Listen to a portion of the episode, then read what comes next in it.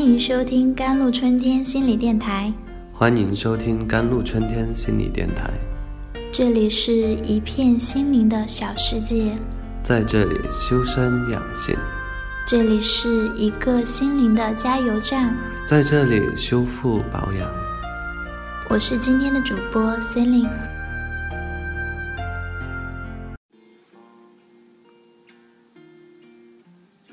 控制不了自己的人才去控制别人。我听自己的咨询老师讲过这样一个有趣的故事。他在考博士的时候，他非常的焦虑，一担心自己考不上，又担心他心仪的导师不要他。那个时候，她的前男友试图安慰她，说：“亲爱的，没关系的。”你看，你考不上也还是个硕士呀，不要担心。她觉得男朋友丝毫没有能力安慰到她，因为她还是很焦虑。后来，这种需要男朋友平复她的焦虑的心情日益增长，而男朋友的无能也越来越让她不满意。最后，她选择了跟男朋友分手。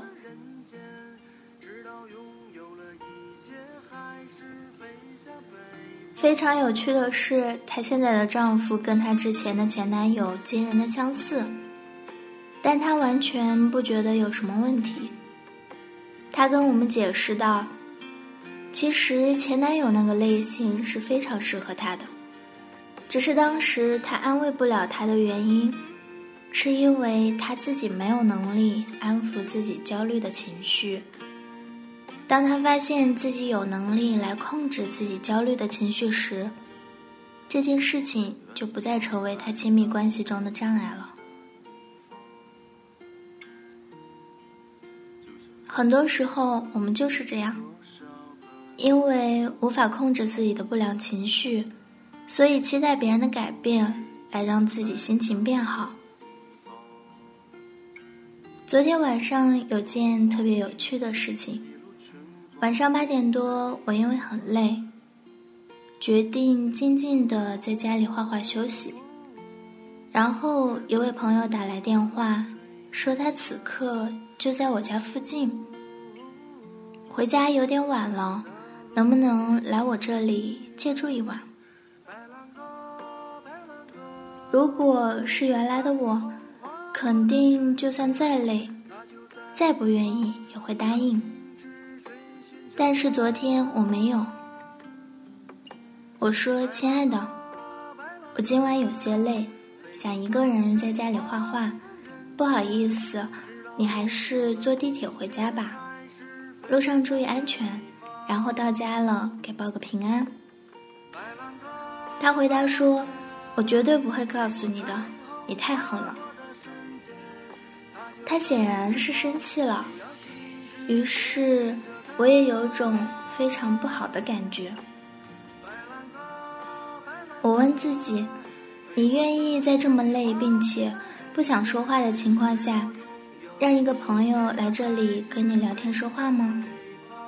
我知道我是不愿意的。那么，你为什么还感觉这么的不舒服呢？因为我需要他不生我的气，来证明自己是一个好人。那么，是不是他因为我的拒绝而生我的气，我就不是一个好人了呢？当我想明白，即使他在生我的气，我也并不会因为他对我的愤怒而不是一个好人时，我就放弃了要控制他的情绪，不让他生我气的冲动。我没有告诉他，那你来我这里住吧。而是进一步跟他解释了我的情况，并且希望他能够理解。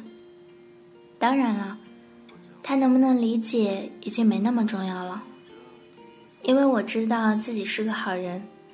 因为一个好人首先会是一个照顾自己的感受，并且爱护自己的人，而不是一个牺牲自己去满足别人的人。